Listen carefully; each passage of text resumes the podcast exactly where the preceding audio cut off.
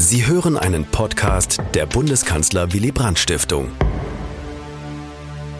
Guten Abend und herzlich willkommen zur vierten und letzten Ausgabe unserer Gesprächsreihe Wir wollen mitbestimmen, Plädoyers für eine gerechte und zukunftsfähige Teilhabe in Staat, Wirtschaft und Gesellschaft.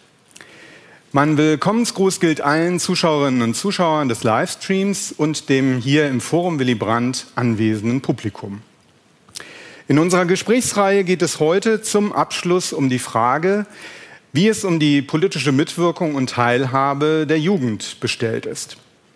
Dazu haben wir zwei Personen eingeladen, die sich auf je eigene Weise politisch und zivilgesellschaftlich engagieren und dabei vor allem die Belange und Interessen der Jugend im Blick haben und vertreten wollen. Ich begrüße herzlich Rebecca Müller, die unter anderem als Unternehmensberaterin und Projektmanagerin gearbeitet hat, bevor sie der Partei Volt Deutschland beitrat, deren Bundesvorsitzende sie seit Anfang 2022 ist. Und Miguel Gongora, der zurzeit beim Bundesamt für die Sicherheit der nuklearen Entsorgung beschäftigt ist. Er war ehemals Landesschülersprecher Berlins und ist SPD-Mitglied und aktuell Botschafter der Stiftung für die Rechte zukünftiger Generationen.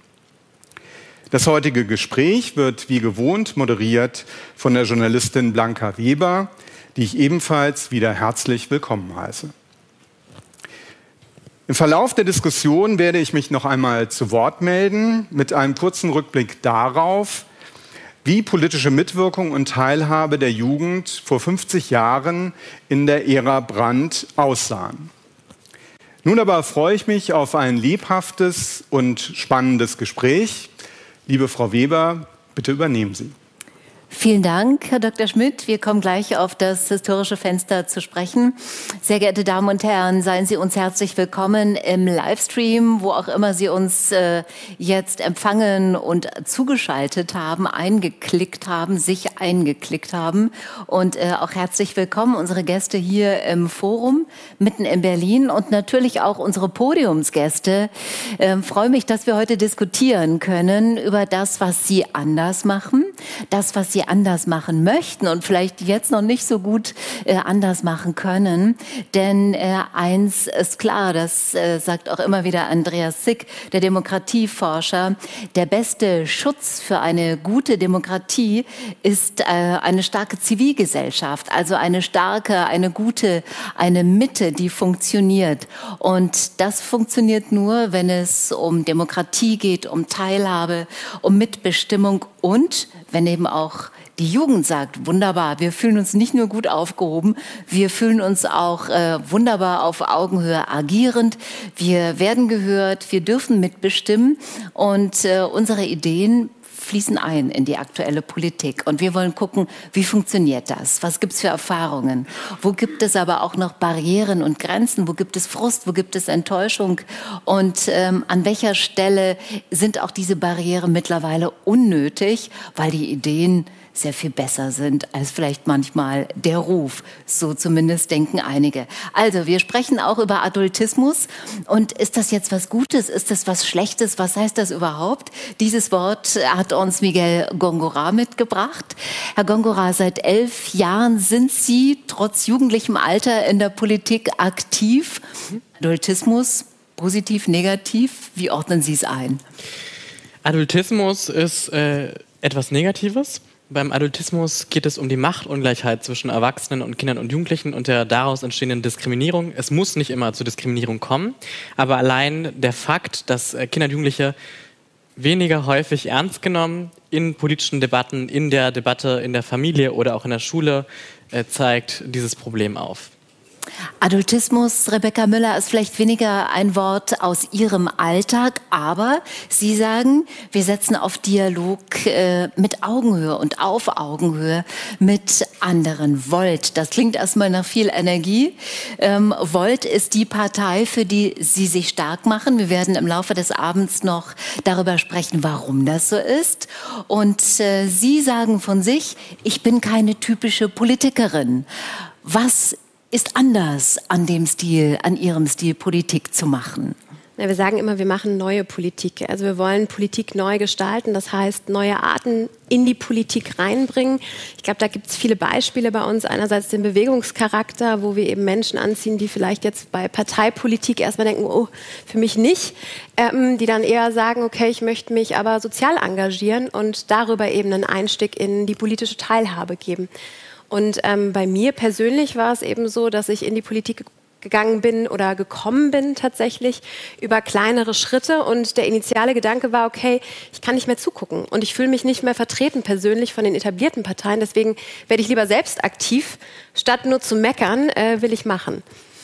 Über Ihre Lebenswege und Ihr Engagement sprechen wir gleich äh, mehr. Wir wollen jetzt erstmal mit unserem Publikum in Dialog treten und gerne von Ihnen wissen, via Mentimeter und von Ihnen im Saal, wie Sie darüber denken. Unsere erste Frage aber zunächst an Sie beide, bevor wir das Publikum abstimmen lassen.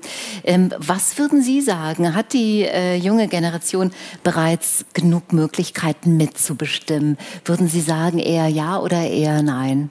Sie schütteln den Kopf, Rebecca Müller? Absolut nicht. Also das fängt beim Wahlalter an, das geht über die Beteiligung in Parteien, dass es Jugendorganisationen in den politischen Parteien geht, das geht über die Vertretung in den Parlamenten. Ich weiß nicht. Also wir dürfen gleich im Mentimeter Note 1 bis 5 geben. Wo würden Sie äh, sozusagen Ihre Sichtweise einordnen? Mitbestimmen, klares Nein würde 1 bedeuten und absolut positiv ist die höchste Punktzahl 5. Ja. Wo würden Sie sich ein? Zwei. Miguel Gongora, was würden Sie sagen? Mitbestimmen, eher Nein, eher Ja oder mittendrin? Ich würde dem auch eine 2 geben. Auch eine 2.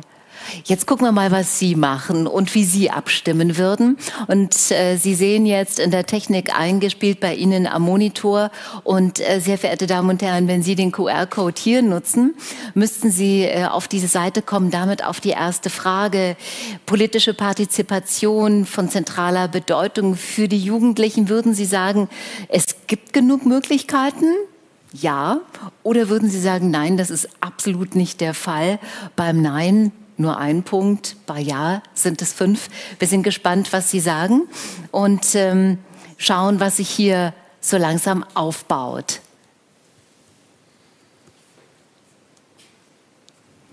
Unterdessen vielleicht noch mal Rebecca Müller an Sie die Frage: Ihre äh, Mitglieder der Partei, die Volt, sind das vor allem junge Menschen?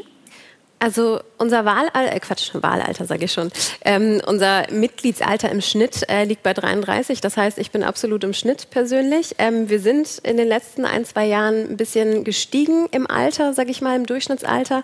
Und auf der europäischen Ebene, das heißt europaweit, sind wir noch einen Ticken älter allerdings weit unter dem Durchschnittsalter, was jetzt die etablierten Parteien haben. Das heißt, ich glaube, bei der CDU liegen wir bei 61 Jahren im Schnitt, ähm, bei der SPD irgendwas Mitte 50 und selbst die Grünen sind 15 Jahre im Schnitt älter als wir. Das heißt, man kann schon sagen, wir haben jüngere Mitglieder tendenziell und äh, ziehen auch jüngere Wählerinnen und Wähler an. Herr Gongora, was sagen Sie? Ich denke, wir brauchen mehr Leute in der Politik, die jung sind. Wir haben viel zu wenig Menschen und ich bin so froh, dass wir äh, jetzt im neuen Bundestag einen kleinen Fortschritt gemacht haben, aber trotzdem einen Fortschritt in die richtige Richtung, dass wir mehr Bundestagsabgeordnete haben. Und äh, mit Frau Fester hatten wir jetzt die erste Person, die wirklich mal die Belange von jungen Menschen in einer Rede mal thematisiert hat. Und ich fand, das war sehr inspirierend, weil es äh, doch irgendwie geht. Jetzt müssen wir das, jetzt müssen wir nur noch dafür sorgen, dass daraus auch Taten folgen. Genau. Jetzt schauen wir, was das Publikum sagt und äh, wie Sie sich auch einordnen mit dieser Meinung. 3,4 ist ein Wert, den Sie alle hier im Raum und äh, Sie auch zu Hause, wenn Sie mitgemacht haben, bei dieser Mentimeter-Umfrage ähm, sozusagen mit uns gemeinsam erreicht haben. 3,4, das heißt irgendwie die Mitte. Es ist nicht ganz Nein, es ist nicht ganz Ja, es ist nicht gut, es ist nicht schlecht. Das heißt aber auch für uns, Rebecca Müller, ähm, es kann deutlich besser werden und Herr Gongora auch. Es kann deutlich mehr passieren. Dafür machen Sie sich stark. Rebecca Müller, dass Sie so politisch engagiert sein würden eines Tages, das hatten Sie so gar nicht geplant. Nee. Wie kam es dazu? Volt startete in Deutschland 2017, 2018 offiziell als Partei.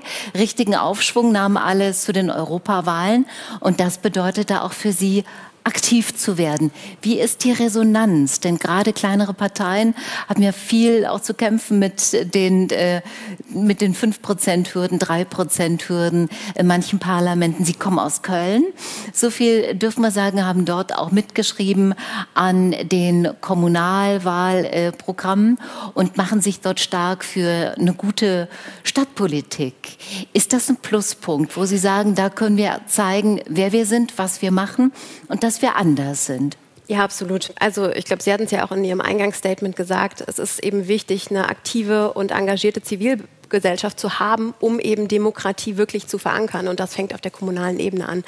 Und was wir gemerkt haben bei Volt ist, dass ähm, wir gerade da, wo es eben keine prozentualen Hürden gibt, ähm, dass wir da sehr erfolgreich sein können, weil die Leute eben sagen, ja, einer neuen Kraft, die auch progressiv ist, die europäisch denkt und handelt, der wollen wir eine Chance geben, ähm, gerade auf der kommunalen Ebene. Und das war für mich ein Erlebnis. Also ich bin ähm, ganz klassisch eingestiegen in die Politik, dass ich dachte, ich möchte mich einfach mal engagieren. Ich hatte gerade Zeit, war zwischen zwei Jobs ähm, beruflich und bin dann da quasi so reingerutscht und habe dann aber festgestellt, gerade im Kommunalwahlkampf 2020 und dann mit dem Einzug mit 5 Prozent in den Kölner Stadtrat, ähm, dass wir unglaublich viel bewegen können. Wenn wir eben Menschen, die gemeinsam etwas bewegen können, und dieses gemeinsam ist so wahnsinnig wichtig, die zusammenbringen und denen die Möglichkeit geben, sich eben je nach Kapazität, aber auch nach Qualifikation und auch Interessen einzubringen.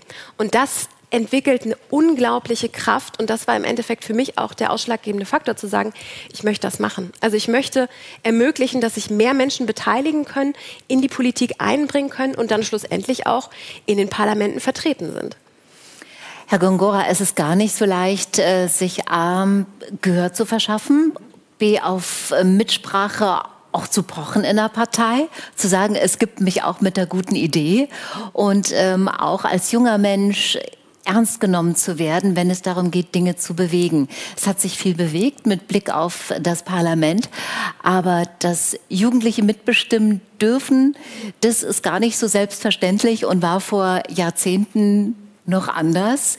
Wir wagen jetzt einen historischen Rückblick und ähm, ich bitte für unser historisches Fenster nochmal den Herrn Dr. Wolfgang Schmidt nach vorn, um zu schauen, ähm, Worüber sprechen wir eigentlich, wenn wir über Mitsprache von Jugendlichen vor 10, 20, 30, 40 Jahren reden? Bitte. Ja, vielen Dank. Ähm, Ausgangspunkt dieses kurzen Rückblicks ist äh, einmal mehr die Regierungserklärung von Bundeskanzler Willy Brandt vom 28. Oktober 1969. Unmittelbar nach seinem berühmten Satz, wir wollen mehr Demokratie wagen, richtete sich Brandt mit dieser zentralen Botschaft äh, direkt an junge Menschen. Ich zitiere, wir wenden uns an die im Frieden nachgewachsenen Generationen, jene jungen Menschen, die uns beim Wort nehmen wollen und sollen. Diese jungen Menschen müssen aber verstehen, dass auch sie gegenüber Staat und Gesellschaft Verpflichtungen haben. Zitat Ende. Das Angebot, mehr Mitwirkungsmöglichkeiten zu schaffen, wurde also zugleich mit der Forderung und der Erwartung verknüpft, auch Mitverantwortung in Staat und Gesellschaft zu übernehmen. Damit reagierte der Kanzler auf die politische Unruhe und das Aufbegehren vieler systemkritischer junger Leute. Die Revolte hatte in der APO bzw. der Studenten- und Schülerbewegung ihren sichtbarsten Ausdruck gefunden und 1968 den Höhepunkt erreicht. Im Übergang von den 1960er zu den 70er Jahren gab es ein starkes Demokratisierungsbegehren der Jugend. Das zeigte sich nicht nur unter Höhergebildeten, sondern auch und besonders in den Betrieben. Was oft übersehen wird, es gab auch eine Lehrlingsbewegung. Lehrlinge, so nannte man Auszubildende damals noch, gingen für ihre Rechte auf die Straße. Für geregelte und sinnvolle Ausbildungsordnungen und gegen die seinerzeit noch übliche Drangsalierung durch Meister und Gesellen, die nicht selten auch körperliche Züchtigung bedeutete. Linksradikale Forderungen und revolutionäre Parolen, wie sie von Teilen der APO und der Studentenbewegung vorgetragen wurden, und vor allem die gewalttätigen Irrwege, die bis hin zum RAF-Terrorismus führten, lehnte Willy Brandt entschieden ab. Aber er sympathisierte mit den politischen Idealen der Jugend und versuchte sie und ihr Engagement für das System der repräsentativen Demokratie der Bundesrepublik zu gewinnen und nutzbar zu machen. Eine Maßnahme, die Brandt in der Regierungserklärung 1969 angekündigt hatte, wurde recht bald von der sozialliberalen Koalition umgesetzt. Im Juni 1970 wurde das aktive Wahlalter von 21 auf 18 sowie das passive Wahlalter von 25 auf 21 Jahre gesenkt. Im März 1974 wurde zudem die Absenkung der Volljährigkeitsgrenze und damit auch des passiven Wahlalters von 21 auf 18 Jahre beschlossen. Weitere zentrale Bausteine der inneren Reformen, die speziell jungen Menschen zugutekommen sollten, betrafen Bildung und Ausbildung. Zu nennen sind hier zum Beispiel die Einführung des BAföG für Schüler und Studenten 1971, Reformen in der Organisation und Gestaltung von Berufsausbildungen sowie unter Kanzler Helmut Schmidt das erste Hochschulrahmengesetz von 1976. Aufgrund der geburtenstarken Jahrgänge wurde die junge Generation vor 50 Jahren im Unterschied zu heute zahlenmäßig immer größer und damit auch politisch immer wichtiger. Der Generationenwechsel erfasste den Politikbetrieb. Ab Anfang der 1970er Jahre strömten Zehntausende junge Leute in die politischen Parteien. Nicht nur, aber ganz besonders in die SPD. Das verjüngte nicht nur die Parlamente, sondern führte auch zu innerparteilichen Konflikten. Denn die oft akademisch geprägten Neumitglieder waren meist sehr links eingestellt, womit die alteingesessenen Funktionäre nicht gut zurechtkamen.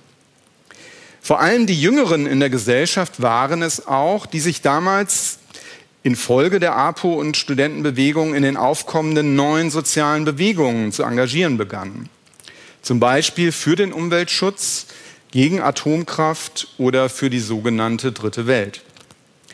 Man kann sagen, dass Willy Brandts Anliegen, die Jugend für die bundesdeutsche Demokratie zu gewinnen, durchaus Erfolg hatte.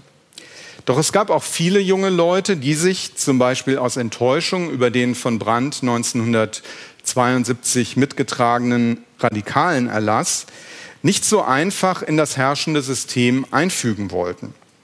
Stattdessen praktizierten sie alternative Formen demokratischer Partizipation und trugen dadurch mittel- und langfristig dazu bei, die Bundesrepublik zu verändern. Herzlichen Dank. An dieser Stelle der scharfe Cut in die Gegenwart. Miguel Gongora, Sie sind 2002 in Kolumbien geboren, studieren derzeit Recht für öffentliche Verwaltung, sind seit 2018 SPD-Mitglied, engagieren sich für Bildung, aber auch für Europafragen, Transformation der Verwaltung, logischerweise. Und äh, es interessiert Sie, wie selbstwirksam ist es eigentlich, Politik zu machen. Also neue Formate, anders mit Jugendlichen umgehen, mit der Ansprache, mit dem Einbinden, also dem aktiven Politik machen. Sie selbst haben viele Funktionen, viele Ehrenämter, engagieren sich, es wurde schon genannt, ähm, als äh, Jugendbotschafter oder auch in der Stiftung für Rechte Zukunft zukünftiger Generationen und äh, auch äh, Jugendsprecher in der Initiative auf Augenhöhe der Stiftung Zukunft Berlin. Also viel, viel Engagement neben dem Studium und ähm, in der Politik für die Politik. Lohnt sich das alles aus Ihrer Sicht? Und ist es für Sie, dass Sie sagen, ähm, ich merke, dass ich mich gut einbringen kann? Auf jeden Fall. Äh, also das, ich kann nur jeden ermutigen, das Gleiche zu tun vielleicht nicht gleich alles auf einmal, aber wirklich den Schritt zu wagen. Der Schlüssel zu demokratischer Teilhabe, vor allem für junge Menschen, ist nämlich besonders das Gefühl von Selbstwirksamkeit. Dieses Gefühl zu entfalten, ist der Schlüssel für generell alle Bevölkerungsgruppen, damit sie äh, gesellschaftliche und demokratische Teilhabe leben können, damit wir eine starke Zivilgesellschaft haben. Und ich selbst sehe mich einfach als Anwalt der jungen Generation, der schon seit Jahren versucht, immer wieder die Interessen äh, junger Menschen und auch der kommenden Generation reinzutragen für eine generationengerechte Politik. Ähm, dafür brauchen wir noch mehr Leute. Also wir sind wirklich zu wenige und wir müssen den Menschen klarer machen, dass sie dieses Gefühl von Selbstwirksamkeit entfalten können. Und das besteht einfach daraus, aus einem Austausch auf Augenhöhe, also einem anti-adultistischen Austausch, wo es dieses, diese, diese Machtungleichheit zwischen Erwachsenen und Kindern und Jugendlichen nicht gibt, wo wir sehen, dass die Interessen, die wir vertreten und die Forderungen, die wir aufstellen, die Mühe, die wir uns machen, dass die ankommt, dass es eine Verbindlichkeit gibt, dass sich Erwachsene damit auseinandersetzen, die in Verantwortungsposition tragen. Willy Brandt hat damals gesagt, dass wir Verantwortung übernehmen müssen, wenn wir auch Rechte haben wollen, also zum Beispiel das Wahlrecht. Das wollen wir auch tun. Aber Jugendliche haben vergessen, was das Gefühl von Selbstwirksamkeit ist, weil wir auch in einer Zeit wachsen, in der sehr viel über Social Media läuft, in der sehr viel eine Illusion darstellt, in den sozialen Medien eine Blase bildet und auch sehr viel zeigt, dass man dieses Gefühl von Selbstwirksamkeit weniger entfaltet, weil sehr viele Strukturen auch bevormundend sind. Und da gilt es, diese Strukturen aufzubrechen und zu sagen, wir schaffen neue Formate, wo sich Kinder und Jugendliche mit Politikern, mit Entscheidungsträgern auf Augenhöhe begegnen. Neue Formate, in denen sie genauso wie auch andere BürgerInnen im, im Bereich der konsultativen Demokratie an gesellschaftlichen Prozessen teilhaben können, wie Bürgerräten zum Beispiel, äh, wie Beteiligungsprozessen zu Gesetzesinitiativen und dass es einen größeren Stellenwert gibt für diese Vorschläge. Also dass man überhaupt erst verständlich macht, was steht denn eigentlich im zukünftigen Klimagesetz, was die Bundesregierung eigentlich plant. Und dafür brauchen wir zum Beispiel auch so eine Art Jugendcheck. Also eine Instanz, die Jugendlichen auch mitteilen kann, das passiert, wenn dieses Gesetz beschlossen wird. Und nicht, dass man sich durcharbeiten muss durch all diese Gesetzestexte, weil dann wird auch dieses Gefühl zu erreichen von Selbstwirksamkeit viel zu schwer werden. Jetzt waren Sie auch Landesschülersprecher hier in Berlin. Das heißt, in Daten und Fakten und Zahlen 350.000 Schülerinnen und Schüler, das ist eine ganze Menge. Ich könnte mir vorstellen, wenn jemand das Gefühl hat, äh, ich gehe nach vorne, ich stehe auf der Bühne, ich stehe im Rampenlicht, ich bin auch eine starke Stimme für euch, ist das aus mehreren Gründen schwierig. Zum einen gibt es vielleicht die etwas Älteren, die sagen, Moment mal bitte. Vielleicht gibt es aber auch aus den eigenen Reihen eine Menge von ähm, vielleicht auch Neidgefühlen, auch Missgunst, also die ganz normalen menschlichen Regelungen oder auch unnormalen menschlichen Gefühle, mhm. mit denen man sich plötzlich auseinandersetzen muss. Wie gehen Sie damit, damit um? Zum einen mit Neid, mit Missgunst, vielleicht auch ähm, mit Menschen, die es nicht besonders gut meinen mit Ihnen. Es kann auch manchmal sehr kalt sein an der Spitze irgendwo und im Rampenlicht. Wie war diese Erfahrung für Sie? Das war eine sehr anstrengende Erfahrung. In äh, vielerlei Hinsicht äh, gab es äh, sehr viele Herausforderungen, die ich bewältigen musste in der Zeit. Ähm, ich kenne es aus meinem Land, was aus ganz anderen Verhältnissen stammt, dass die Herausforderungen dort so groß sind, dass, sie, also, dass man in Kolumbien bis vor kurzem nicht einmal die Debattenkultur hätte haben können, die wir hier haben. Also in Ruhe, in Frieden, in Sicherheit. Und dass man sich, man beteiligt sich ja auch erst und man möchte demokratische Teilhabe ja auch erst dann leben, wenn, man, wenn es einem selber gut geht. Und das haben wir hier, dieses Privileg haben wir hier und das habe ich mir immer wieder eingeredet, dass es in anderen Ländern nicht so ist. Und ich habe mir auch eingeredet, dass wenn es keiner macht, dann passiert nichts am Ende. Und jemand muss den Anfang machen. Jemand muss das Wort Adultismus verbreiten. Jemand muss darüber aufklären, was das heißt. Und jemand muss neue Formate entwickeln und das Verständnis für Selbstwirksamkeit auch in die eigene Bevölkerungsgruppe reintragen, damit nicht nur ich, sondern auch andere Personen dazu befähigt sind, das Gleiche zu tun, wenn sie es möchten, dass diese Freiheit existiert. Und deswegen äh, steht für mich gar nicht in Frage, dass man mit diesen Sachen klarkommen muss. Das äh, Beste, was ich den Leuten empfehlen kann, die das erleben, ist äh, vor allem das direkte Gespräch zu suchen, Transparenz zu wahren, sehr offen und ehrlich zu kommunizieren, sich für Fehler zu entschuldigen, äh, weil man, man macht auch nicht immer alles perfekt. Das kann man nicht. Wir sind Menschen und vor allem Jugendlichen muss das klar gemacht werden. Viele Jugendliche denken, ich engagiere mich, ich spreche mit Politikern, da kann ich keine Fehler machen, ich muss genauso perfekt sein. Auch wie sie, stimmt nicht. Wir, wir können genauso viele Fehler machen wie auch die Politiker und die Politiker machen haufenweise Fehler, aber sie sagen, also sie sagen nicht einmal dabei die Wahrheit. Und genau das ist der, der Unterschied, den man setzen kann dabei. Und wenn man diese Regeln oder diese, diese, diese Werte beibehält, dann kann man auch immer wieder in sich hineinhorchen und sagen, ich weiß, warum ich das tue, ich weiß, warum ich dieser, mich diesen Herausforderungen stelle. Und wenn man dann eine gewisse Schwelle überschreitet, wird das, geht es von selbst einfach weiter. Und dann muss man auch nicht immer gegen die Struktur kämpfen, dass man ernst genommen wird, sondern dann ist man, bildet man selber eine neue Struktur, die dann sozusagen immer ernst genommen wird. Es gibt schon Fragen, Meldungen aus dem Publikum. Ich schaue jetzt mal, wie das Mikrofon von ganz hinten nach ganz vorne kommen kann. Und äh, sehr verehrte Damen und Herren im Stream, Sie können jetzt unseren Gast nicht sehen, aber an dieser Stelle hören. Bitte. Ähm, Sie meinten, Sie möchten ähm, Auge zu Auge sein mit den Jugendlichen und ähm, schauen, ob es mit den Interessen der Jugendlichen übereinstimmt. Jetzt sitzen zumindest ein Jugendlicher, ich hier ähm, ich denke, jetzt, Sie haben ein Publikum, Sie haben einen Jugendlichen oder vielleicht sogar mehrere, die, mit denen Sie ihre, diese Interessen hm? überprüfen könnten. Das war eine Aufforderung, ähm, mit der ich jetzt ehrlich gesagt auch gerade noch nicht ganz so, so gut zurechtkomme.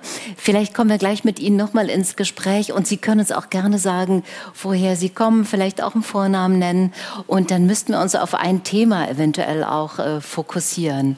Ja? Ich habe verstanden, was, äh, okay. was äh, genau, was, was du gesagt hast und auch gerne du sagen zu mir. Ich bin nämlich auch erst 20 Jahre alt. Also ich bin nicht so alt, wie ich vielleicht aussehe gerade ähm, in diesem Anzug.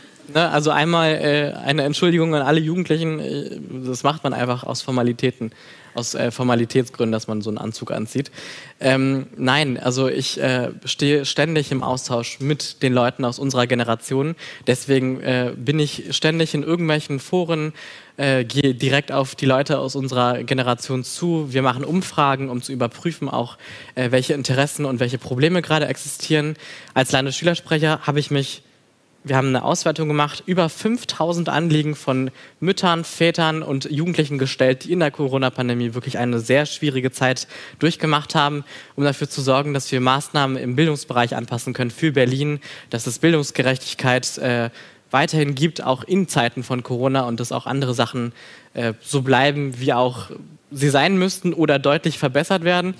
Und ich kann dir da nur sagen, äh, ich sitze an so vielen Themen dran, das würde jetzt sehr lange dauern, alles aufzuzählen, aber ich bin genau da, für eine generationengerechte äh, Politik auch äh, mit dir und mit euch zu kämpfen.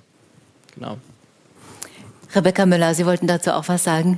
Genau, also ich, ich muss dazu sagen, ich bin ja mittlerweile 33, das heißt weit aus dem Jugendalter raus ähm, und kann natürlich auch überhaupt nicht für eine Jugendgeneration sprechen in der Hinsicht.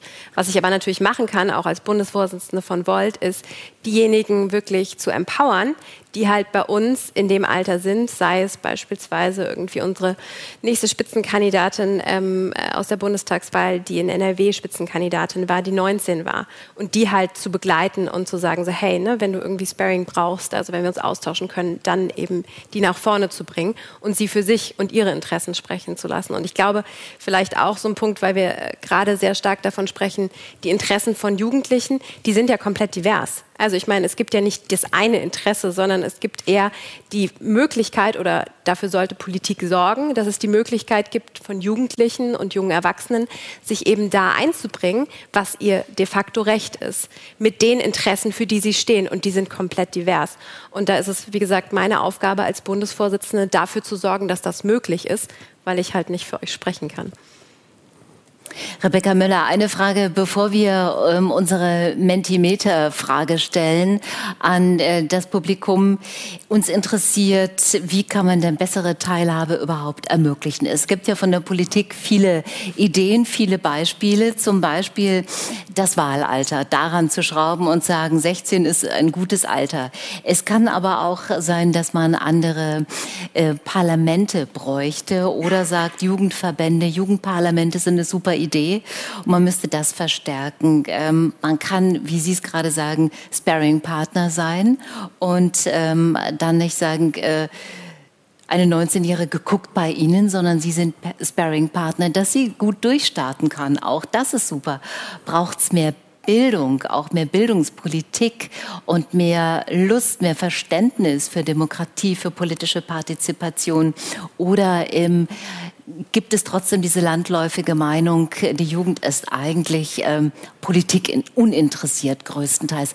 All das wollen wir jetzt mal abfragen. Was wären so Ihre Ideen, die Sie einbringen würden? Also ich würde persönlich sagen, und das ist mein Eindruck, ne, mein persönlicher Eindruck, Jugend ist nicht weniger Politik interessiert als der Rest der Bevölkerung. Also das ist, äh, ne, das kann man, glaube ich, absolut nicht pauschal sagen. Und Sie haben jetzt viele Punkte angesprochen. Einmal strukturell, das heißt Wahlalter, das abzusenken, das ist natürlich eine Möglichkeit.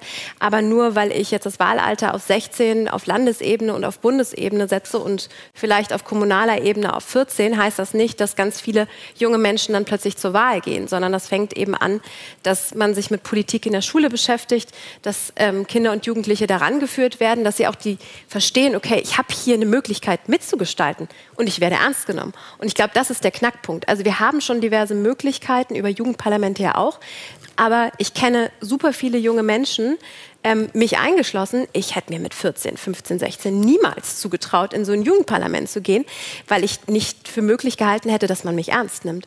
Und ich glaube, diese Schwelle, dieses Ernstnehmen, das ist der Knackpunkt, woran wir arbeiten müssen. Und also ich habe das bei uns gemerkt, wie gesagt, ich bin in Köln reingerutscht in das politische Engagement und ich war relativ schnell nach zwei Monaten bei uns auf der ähm, Kreisebene sozusagen Vorsitzende und habe das gemeinsam im, im Viererteam gemacht. Und ähm, wir hatten zwei Anfang 20-Jährige, die meine Counterparts waren und eine 53-Jährige. Und das hat wunderbar funktioniert, weil wir uns alle unabhängig vom Alter eingebracht haben, wie wir eben zeitlich die Verfügbarkeit hatten, aber auch in den Bereichen, wo wir Lust drauf hatten.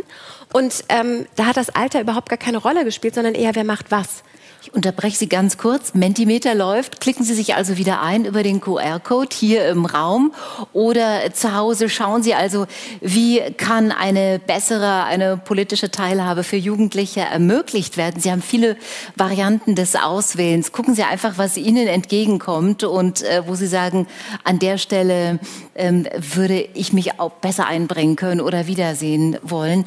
Rebecca Müller, jetzt habe ich Sie unterbrochen, aber Sie haben den Faden noch. Ja, genau. Also vielleicht noch ein weiterer Punkt auf, in, im Hinblick auf strukturelle Themen. Also wir haben ja jetzt gerade in der Corona-Krise gemerkt, Jugendliche, gerade was das Thema Schule angeht, ähm, das fällt hinten runter. Viele sagen, weil sie eben politisch zu wenig vertreten sind dann kann man ja sagen, okay, dann schaffen wir doch Jugendräte, die auch die Politik tatsächlich in der Hinsicht beraten, wie man den Schulalltag digital so gestalten kann, dass er für viele bestmöglich funktioniert, weil die Jugendlichen wissen im Zweifelsfall besser, wie man die ganzen digitalen Geräte und die Plattformen verwendet und können eben entsprechend auch Feedback geben.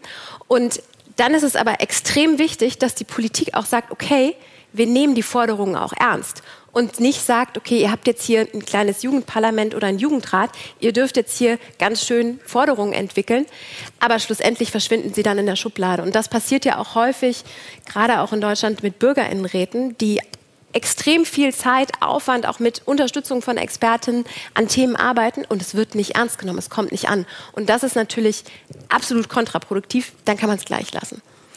Miguel Gongora, was würden Sie sagen, äh, an welcher Stellschraube würden Sie ansetzen und äh, vielleicht auch mit diesem ernst genommen werden, Dinge verschwinden in der Schublade, fände ich auch interessant mit Ihnen zu beleuchten. Äh, ich habe nie erlebt in meiner Jugendzeit, das war ein großes Glück, dass irgendwas in eine Schublade geraten ist. Ich weiß aber, dass es sonst normalerweise so ist.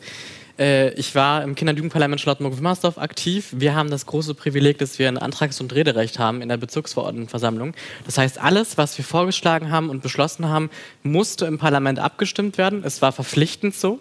Der Bezirk hat sich darauf eingelassen in der Satzung des Bezirkes. Und äh, wir haben auch derzeit schon über 800 Kinder- und Jugendparlamente in Deutschland, die das immer wieder in den Kommunen etablieren. Allerdings äh, haben wir auch 10.000 Kommunen in Deutschland. Das heißt, die Zahl kann immer noch deutlich ansteigen.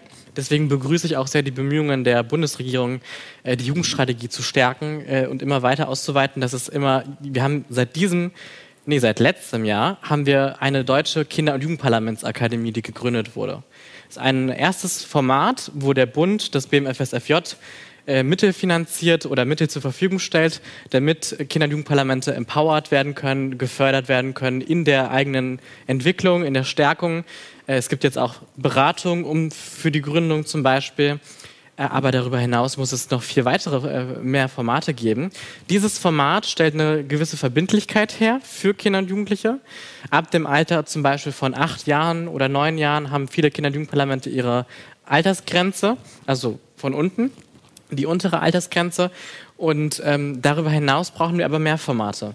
Also da hat zum Beispiel die Stiftung äh, SBI hat ein Haus der Beteiligung damals erstellt, wo verschiedene Bereiche der Beteiligung in den Kommunen vorhanden sein müssten, neben Kinder- und Jugendparlamenten. Das Kinder- und Jugendparlament ist nämlich dieses verbindliche, am, am, schwierigsten zu realisierende am Ende, das, also das wirklich am schwierigsten zu realisierende Format, wenn man von den anderen Formaten guckt. Und dann gibt es noch Beteiligungsbüros, Beteiligungsbeauftragte, die halt eben punktuell sich um einzelne Projekte kümmern. Und wir brauchen eine Kombination aus all diesen Sachen auf jeder, in jeder Kommune und deutlich mehr Anlaufstellen und deutlich mehr Transparenz über die Angebote, damit man eben auch äh, sich dazu entschließt, Selbstwirksamkeit entfalten zu wollen. Auf Bundes- und Landesebene müssen wir an noch viel, viel mehr Sachen ran. Also ähm, heute Morgen haben wir zum Beispiel mit der Volksinitiative Demokratie für alle 25.000 Unterschriften abgegeben für das Wahlalter 16 in Berlin, um das zu beschleunigen. Das ist ein erstes Signal in eine Landesebene zu sagen, wir ändern strukturell etwas, aber es wird den Adultismus auch nicht unbedingt abbauen. Wir brauchen Demokratiewochen an Schulen, wo man Demokratiepraxis leben kann. Wir brauchen einen Jugendcheck. Wir brauchen ein Landeskinder- und Jugendparlament für die Bundesländer. Wir brauchen so viele Formate, die neu sind und die konzipiert werden müssen, damit man eben auch schaut, äh, wie kann man gewährleisten, dass diese Verbindlichkeit existiert. Wir schauen aufs Mentimeter und da ist so viel Bewegung gerade drin. Ich hätte nicht gedacht, gerade der letzte Button, die Jugend wird angemessen berücksichtigt und ist ohnehin politisch uninteressiert. Raten Sie mal, wie viele Punkte oder wie viel Zustimmung, eine, eine Prozentzahl. Es waren gerade noch sieben, mittlerweile sind es 27. Das ist der Balken, der sich am meisten bewegt.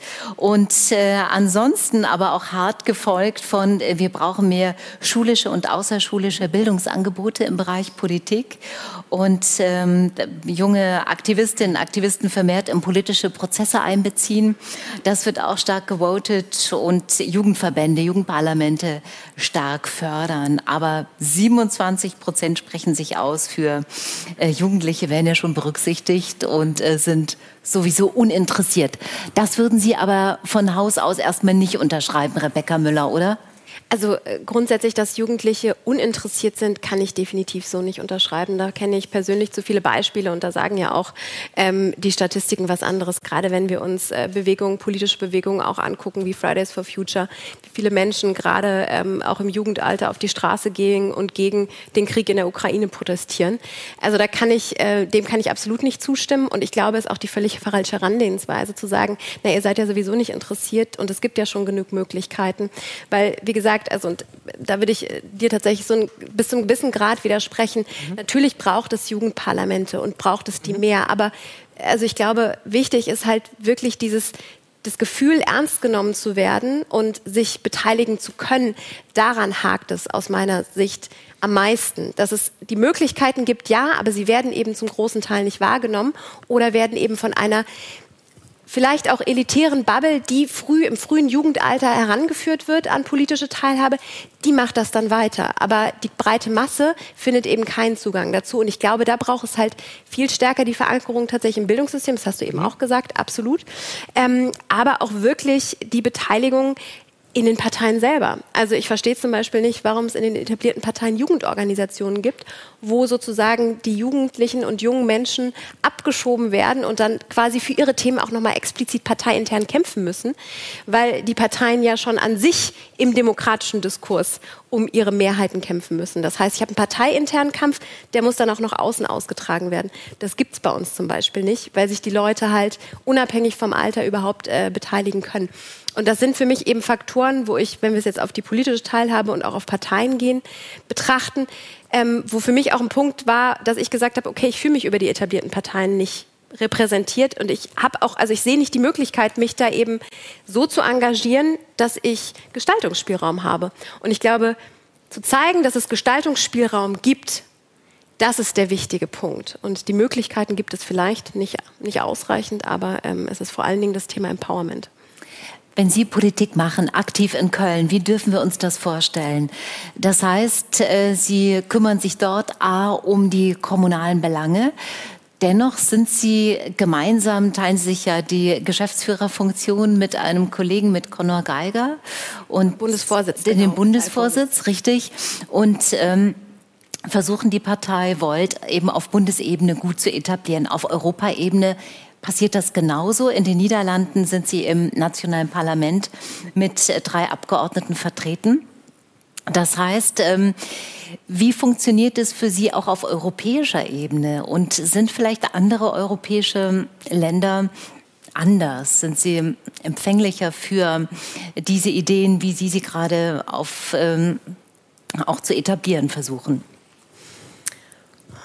Also ich würde sagen, es gibt definitiv europäische Unterschiede. Ähm, Habe ich ja auch gerade gesagt, ne, das, das, ähm, das Alter. Also ich denke, da, wo wir eben in den Parlamenten vertreten sind, auch gerade in den Niederlanden, hat sich unser ähm, Durchschnittsalter nochmal gehoben. Das heißt, ähm, sozusagen darüber, über die Wahl ins Parlament ist nochmal mehr Vertrauen entstanden, auch, sage ich mal, jetzt bei einer älteren Bevölkerung. Ähm, und dementsprechend sind die dann auch stärker Mitglieder geworden. Ich glaube, was wir aber viel stärker ähm, lernen können, ist eben gerade von den skandinavischen Ländern ähm, viel inklusiveres Schulsystem, wo eben auch politische Bildung stärker etabliert wird und dementsprechend Menschen auch an die politische Teilhabe früher herangeführt werden. Ähm, und was bei uns europaweit eben bei Volt gleich ist. Das heißt, der Strukturaufbau ist eben auch die Möglichkeit, sich zu beteiligen. Und ähm, ich würde schon sagen, dass man natürlich ähm, einfach dadurch, dass wir komplett europaweit digital vernetzt sind, als jüngerer Mensch, der jetzt vielleicht digital affiner ist, eine größere Möglichkeit hat, diese Teilhabe auch zu leben. Ähm, und dass wir da, was das Thema Barrierefreiheit angeht, natürlich dann auch an unsere Grenzen stoßen. Also es hat diese digitale Vernetzung hat sozusagen sein, sein Für und Wider, sage ich jetzt mal. Ähm, ich merke das, Sie haben das angesprochen, ich bin ja auch kommunalpolitisch aktiv. Ähm, also sitze sozusagen in einem Ausschuss im Kölner Stadtrat und ähm, da bin ich eben gemeinsam, mein Counterpart ähm, geht auf die 70 zu und wir machen das gemeinsam. Und der ist jetzt vielleicht weniger digital affin, aber bringt eben die politische Expertise in dem Bereich mit. Und wir tauschen uns dann aus. Und was er eben an Expertise mitbringt, kann ich dann ähm, durch die digitale Arbeit stärker ausgleichen. Und wir stimmen uns da sehr intensiv ab. Und ich glaube, es geht halt, wie gesagt, um dieses Gemeinsame. Also generationenübergreifend und altersunabhängig zusammenzuarbeiten und wirklich auch politische Teilhabe zu leben und dadurch zu zeigen, dass es möglich ist. Michael Gongora, Sie sprachen neue Formate an, um wirklich ähm, den guten Reden und dem Wollen auch praktisches Handeln folgen zu lassen. Was sind das für Formate? Wie beziehen Sie Jugendliche ein? Und wo sehen Sie auch Erfolgschancen, das künftig sehr viel besser zu machen? Ich denke, was vorhin von mir noch ein bisschen klarer hätte betont werden müssen, auch an der Stelle ist. Das eine ist, das Gefühl von Selbstwirksamkeit zu entfalten. Das, ist, das steht außer Frage, das ist die oberste Priorität für demokratische Teilhabe. Und dann gibt es eine Unterteilung. Einmal gibt es eine Unterteilung in, welche Formate brauchen wir, um das zu realisieren und welche Personen wollen in keine Formate gehen, sondern wollen grundsätzlich einfach punktuell an ein oder zwei Prozessen teilnehmen. Und deswegen auch die Unterteilung von mir vorhin bei Jugendlichen in Beteiligungsbüros und Anlaufstellen und äh, Kinder- und Jugendparlamenten. Kinder- und Jugendparlamente sind eine Möglichkeit, Verbindlichkeit zu schaffen, sind aber auch nicht die einzige Möglichkeit und äh, sind ein gutes Format, auch was man leben kann. Äh, darüber hinaus, äh, Sie haben vorhin am Anfang angesprochen, äh, dass ich auch Jugendsprecher der Initiative auf Augenhöhe der Stiftung Zukunft Berlin bin. Wir haben in der Stiftung Zukunft Berlin ein Konzept entwickelt für ein anti-adultistisches äh, Veranstaltungsformat, wo wir äh, die Politiker im Publikum haben und die Jugendlichen nach vorne gebeten haben und die Jugendlichen sich erstmal äh, eine halbe Stunde, eine Stunde darüber beschwert haben, was eigentlich alles nicht so läuft, wie sie es wollen. Da wurde besprochen, äh, da wurde von Bildungspolitik gesprochen, bis hin zu Menstruationsprodukten, die fehlen und kostenlos zur Verfügung gestellt werden müssten oder zur äh, Gesundheitspolitik, zur Privatisierung des Gesundheitswesens, also wirklich schon äh, grundlegende Kritik an verschiedensten Bereichen, war wirklich sehr interessant und es hat auch den Politikern gezeigt, dass die Information und äh, das Wissen über ihre Arbeit doch vorherrscht in den Jugendlichen. Und äh, jeder Jugendliche, der an dieser Veranstaltung teilgenommen hat, hat was gesagt, kam mindestens einmal nach vorne, hat mindestens eine Minute lang gesprochen und erzählt, was alles falsch läuft. Und das war ein Format, wo die Politiker mitgenommen haben, ähm, dass sie mal im Publikum stehen müssen, um zuzuhören, was eigentlich eine Bevölkerungsgruppe möchte, von der sie keine Ahnung haben, was sie eigentlich will, in die sie sich nicht hineinversetzen können und in der wenig intergenerationale Arbeit äh, entsteht bis jetzt. Und genau das gilt es zu ändern. Und wenn man solche Formate vervielfältigt, und dann kann man auch dafür sorgen, dass Beteiligungsprozesse neu gedacht werden, dass der Austausch zwischen Politik und Jugendlichen neu gedacht wird, sodass auch äh, stärker die Interessen von Kindern und Jugendlichen einfließen können, weil Politiker auch eine Art Veränderung in sich selbst machen mit so einem Format. Ich gucke nochmal zum Publikum. Gibt es an der Stelle noch Fragen von Ihnen? Ich sehe eine Wortmeldung, ich sehe noch eine zweite Wortmeldung. Bitte, fangen wir vielleicht dort an. Ähm, ich wollte zum einen erstmal was sagen und dann was fragen. Also nämlich, also gerade auch das, was Sie gesagt haben mit der Selbstwirksamkeit und wo auch 27 Prozent gesagt haben, dass doch schon genug da ist. Ähm, viele junge Erwachsene und Jugendliche fühlen sich eher fremdbestimmt von der Politik, wenn man auch mhm. eben das Durchschnittsalter von den etablierten Parteien sich anschaut. Und wir sind eben auch die Zukunft von diesem Land. Und wir sehen auf uns zukommen, dass es nicht mehr so funktioniert wie bei unseren Eltern mit der Rente, dass es nicht mehr so funktioniert, wie es früher bei denen funktioniert hat. Wir haben einen Krieg. Wir mhm. sehen, dass die Klimakrise auf uns zurollt und nichts gemacht wird. Und da sagt man uns dann, ja, aber ihr, ihr, habt, ihr könnt doch schon genug mitbestimmen. Das fühlen wir nicht so. Und ähm, ja, und dann wollte ich fragen, weil ja gerade auch im Gespräch ist eben ähm, das verpflichtende Dienstjahr für die Jugendlichen. Ich wollte einfach nur fragen, wie ähm, Sie beiden dazu stehen. Ähm, genau, das war's. Mhm. Guter Hinweis. Vielleicht machen wir das erst, dann kommen wir zu Ihrer Frage nach vorne, ja? Bitte. Also verpflichtendes Dienstjahr. Wir nehmen wahr, mhm. es gefällt nicht wirklich vielen. Äh, ich spreche mich auch dagegen aus. Ähm, also ich bin der Meinung, äh, ich zähle auf Freiwilligkeit. Ich äh, zähle darauf, erstmal die Angebote, die freiwillig sind, zu stärken. Wir haben sehr große Schwierigkeiten immer noch in der Realisierung dieser Angebote, die auf Freiwilligkeit basieren. Und da können wir nicht über eine Pflicht sprechen. Und, und da äh, adressiere ich jetzt an der Stelle alle Personen, die gesagt haben und eine politische Verantwortung tragen, dass wir dieses Pflichtjahr brauchen. Jeder Jugendliche, der in der Corona-Pandemie gelitten hat, aufgrund der psychologischen Situation, aufgrund des Wegfalls der sozialen Räume, aufgrund äh, ja, verschiedenster Probleme, die sich auch später in der Entwicklung vieler Jugendlicher zeigen oder zeigen werden, brauchen erstmal geeignete Maßnahmen zur Pandemiefolgenbekämpfung. Und wenn wir, und wenn wir Rechen, diese Rechenschaft von der Politik verlangt haben, können wir erstmal wieder darüber sprechen, welche Verantwortung wir übernehmen können in der Gesellschaft. Weil ich sehe eine große Lücke darin, was Politiker gerade fordern, im Verhältnis zu dem, was sie eigentlich für mentale Gesundheit und für unsere Bevölkerungsgruppe hätten tun müssen in der Corona-Pandemie. Rebecca Müller, Ihre Position?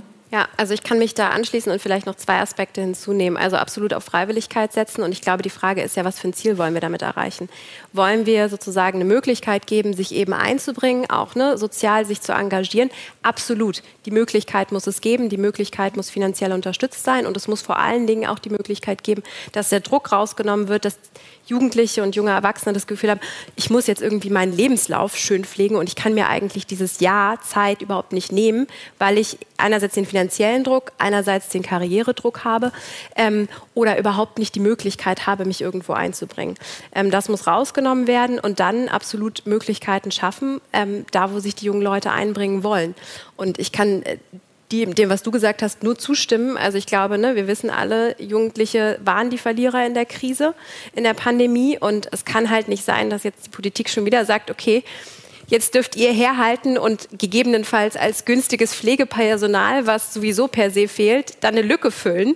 Das funktioniert halt nicht. Ne? Da gibt es systemisch andere Probleme und die kann man anders angehen, indem man halt äh, ja, den Pflegenotstand löst. Also es gibt nur wenige Befürworter, dafür viel Ablehnung. Dann kommt das Mikrofon zu Ihnen, versprochen. Bitte. Ja, genau. Hallo. Also ich hätte noch mal gerne betont, zuallererst hätte ich gerne betont, wie gefährlich es für unseren Staat und unser System, unser demokratisches System wäre, wenn wir jetzt nicht den Jugendlichen äh, den Zugang zur Politik ermöglichen. Denn dann haben wir in 20, 30 Jahren Leute, die sich durch solche Sachen wie die Corona-Krise, in der man Leute in den Schulen nicht die Luftfilter gegeben hat, in der man die Universitäten links liegen gelassen hat eigentlich, dann haben wir in 20, 30 Jahren eine Generation, die sich das natürlich merkt und dann Politik desinteressiert ist. Das wäre eine große Gefahr für unseren Staat. Und deswegen wollte ich fragen, nochmal ganz speziell, wie wollen Sie denn diese Leute, die Jungen, die sich jetzt von der Politik alleine gelassen gefühlt haben, die sich jetzt eher an Randgruppen, extremistische Ideologien angezogen fühlen, wie wollen Sie die zurück zu unserem demokratischen Wertesystem bringen? Mögen Sie beginnen? Ich, ich kann gerne anfangen. Genau. Also ich glaube äh, wirklich Faktor Bildung, also da anzusetzen. Ich glaube, wenn, ähm, ne, wenn die jungen Erwachsenen äh, sozusagen aus der Schule, äh, auch aus der Ausbildung, also ich, ne, also Bildung umfasst alles, Schule, Ausbildung, universitäre Ausbildung und darüber hinaus lebenslanges Lernen. Ähm, dann ist es aber, sag ich mal, da ist es schon zu spät. Also wir müssen jetzt ansetzen in der Bildung und hier eben die politische Teilhabe auch ermöglichen und sozusagen da durch Bildungsangebote ansetzen. Das ist, glaube ich, der wichtigste Punkt. Danach, ähm, und ich würde das, was du gerade gesagt hast, oder also ich hoffe, du, ich darf du sagen, ähm, aber also ich glaube, dieses Risiko besteht nicht erst in 20, 30 Jahren. Ich glaube, das Risiko haben wir aktiv schon jetzt. So, und ähm, wir verlieren gerade unglaublich viele Menschen. Und da ist es halt wichtig, genau im politischen Diskurs jungen Menschen eine Stimme zu geben und auch zu sagen, hey, wir hören auf euch und wirklich auch konkret was umzusetzen, um zu zeigen, dass, du hast es so schön Selbstwirksamkeit genannt, dass das halt möglich ist. Und ähm, das geht halt durch die komplette Spektren äh, der Politik, fängt aber ganz explizit bei der Bildungspolitik an.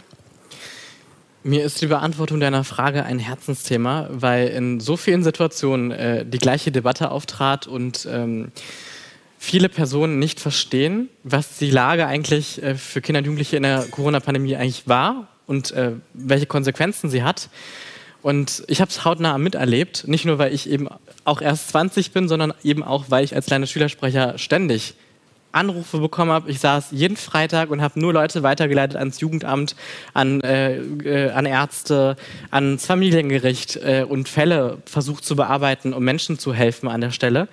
Und das Problem, was wir jetzt haben, ist, wir brauchen jetzt jede Maßnahme, egal wie viel Geld sie kostet, sie wird später noch viel, viel mehr kost äh, Geld kosten, um die Folgen dessen zu bekämpfen. Wir brauchen jede Maßnahme, die die mentale Gesundheit von Menschen generell stärkt, besonders von Kindern und Jugendlichen.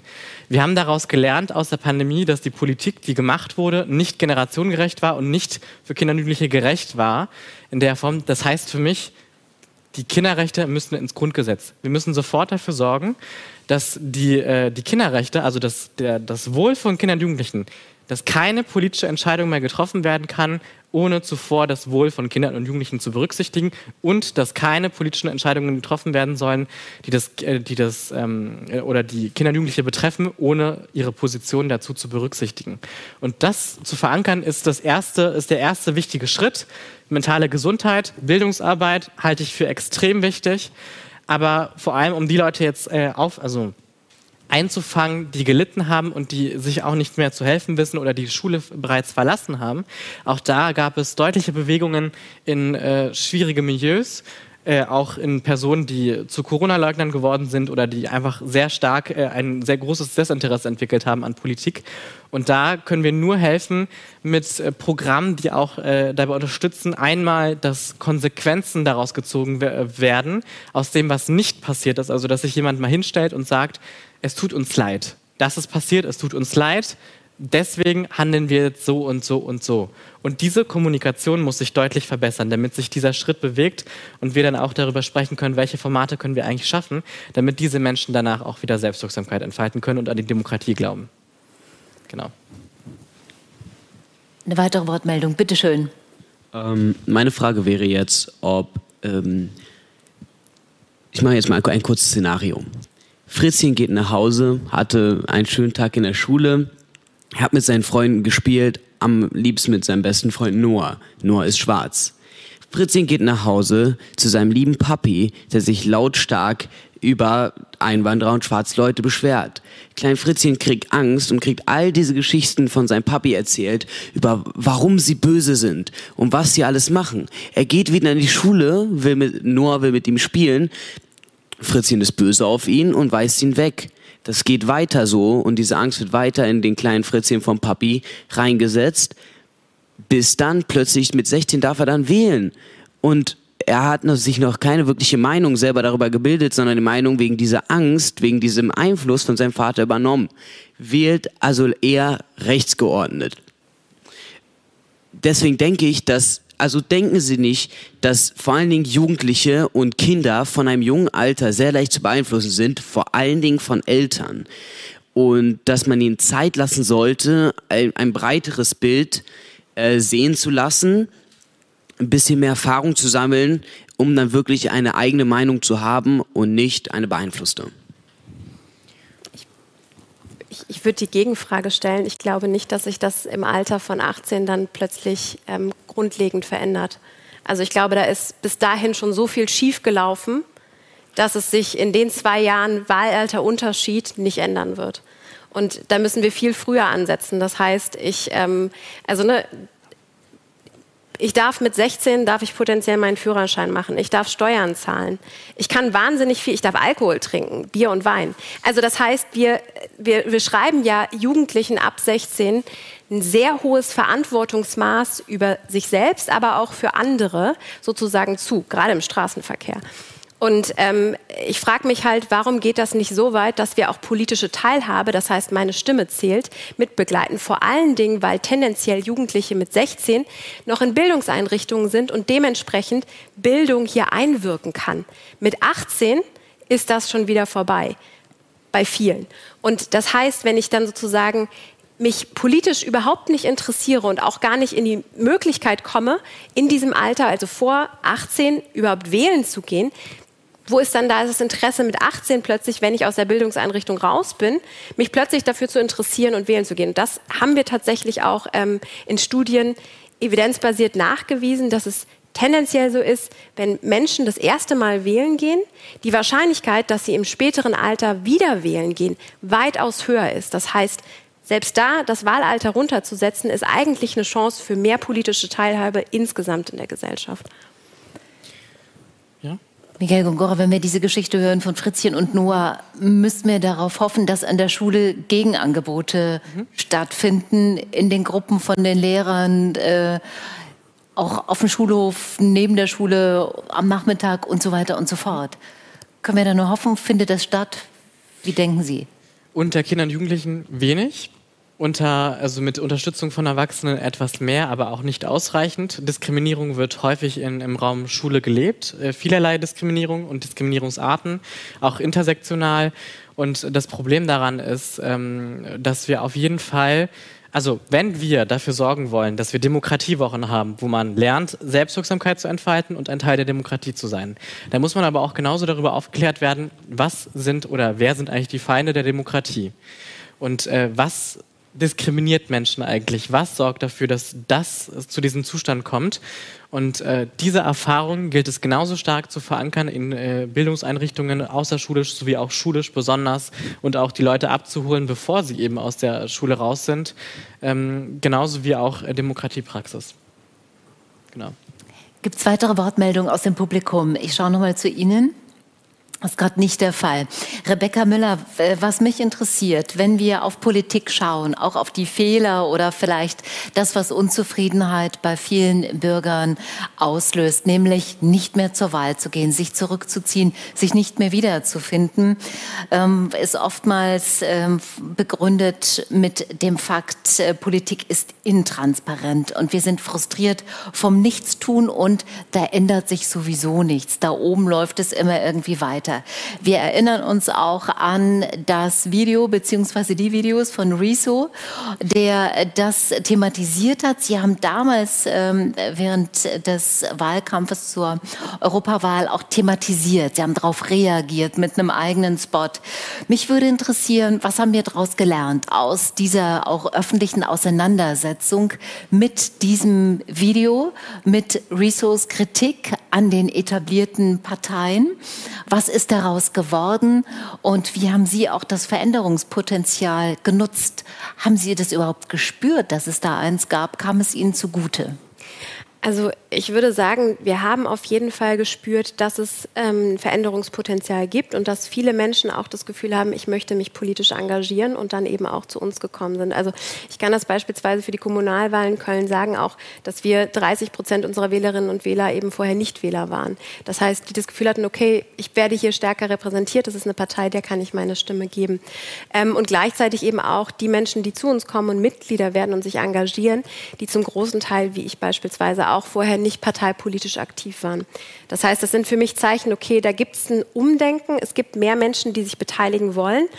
Dieses Gefühl habe ich auch jetzt, äh, gerade auf Basis des Kriegsausbruchs in der Ukraine ähm, durch Russland völkerrechtswidrig. Ich glaube aber auch, dass, und das ist vorhin schon angeklungen, ähm, das Thema, dass viele auch mittlerweile einfach Angst haben vor der Zukunft. Ne? Also wir haben irgendwie eine Klimakrise, die steht an. Wir haben jetzt den Krieg in der Ukraine. Wir haben wahnsinnig viele gesellschaftliche Herausforderungen, wo das Gefühl besteht, die Politik geht eben nicht damit um, beziehungsweise adressiert sie nicht in dem Maße, wie es eigentlich notwendig wäre. Und ich glaube, da ist eben das Thema, das hast du eben auch angesprochen, Fehlerkultur, ein ganz großes. Ne? Politikerinnen und Politiker machen Fehler. Und das offen zugeben zu können, ist immer noch ein Riesenproblem. Deswegen machen es unglaublich viele nicht. Ähm, es ist aus meiner Sicht aber notwendig, damit wir eben anfangen zu lernen. Ne? Also nur wenn wir Fehler machen, können wir lernen und können es dann entsprechend, wenn wir es auch zugeben, beim nächsten Mal besser machen. Das Thema Transparenz. Also es geht viel stärker darum, Politik auch zu erklären. Was bedeutet es denn, wenn jetzt ein neuer Gesetzentwurf ins Parlament kommt? Was bedeutet das ganz konkret in der Umsetzung? Was verändert sich für den Mensch vor Ort? Und ich glaube, das sind sozusagen Ansätze, was wir eben auch neue Politik nennen, aber eben auch ähm, und da ist das Thema Bewegungscharakter eben auch so ein wichtiger, ähm, Möglichkeiten zu schaffen, sich außerhalb von Parteien zu engagieren. Also wir haben das gemacht mit Europe Cares. Das war ein großes Thema jetzt auch im, im, im Zuge des Kriegs der Ukraine, aber eben auch davor, dass wir gesagt haben, okay, es gibt wahnsinnig viele Leute, die ähm, spenden möchten, die sich engagieren möchten, beispielsweise durch Sachspenden, als es ähm, den, den Feuerausbruch in Moria gab, Flüchtlingslager ähm, auf den griechischen Inseln, ähm, da sich eben zu beteiligen und das zu organisieren und darüber eben auch eine Möglichkeit des sozialen Engagements zu geben, das wurde dann eine Ausgründung aus Volt. Das heißt, und darüber sind wieder Leute zu uns gekommen, die gesagt haben, okay, ich möchte jetzt den nächsten Schritt gehen. Ich möchte mich nicht nur sozial engagieren, sondern ich möchte wirklich grundsätzlich an den politischen Rahmenbedingungen etwas ändern. Und das funktioniert eben de facto in Deutschland und Europa immer noch über Parteien.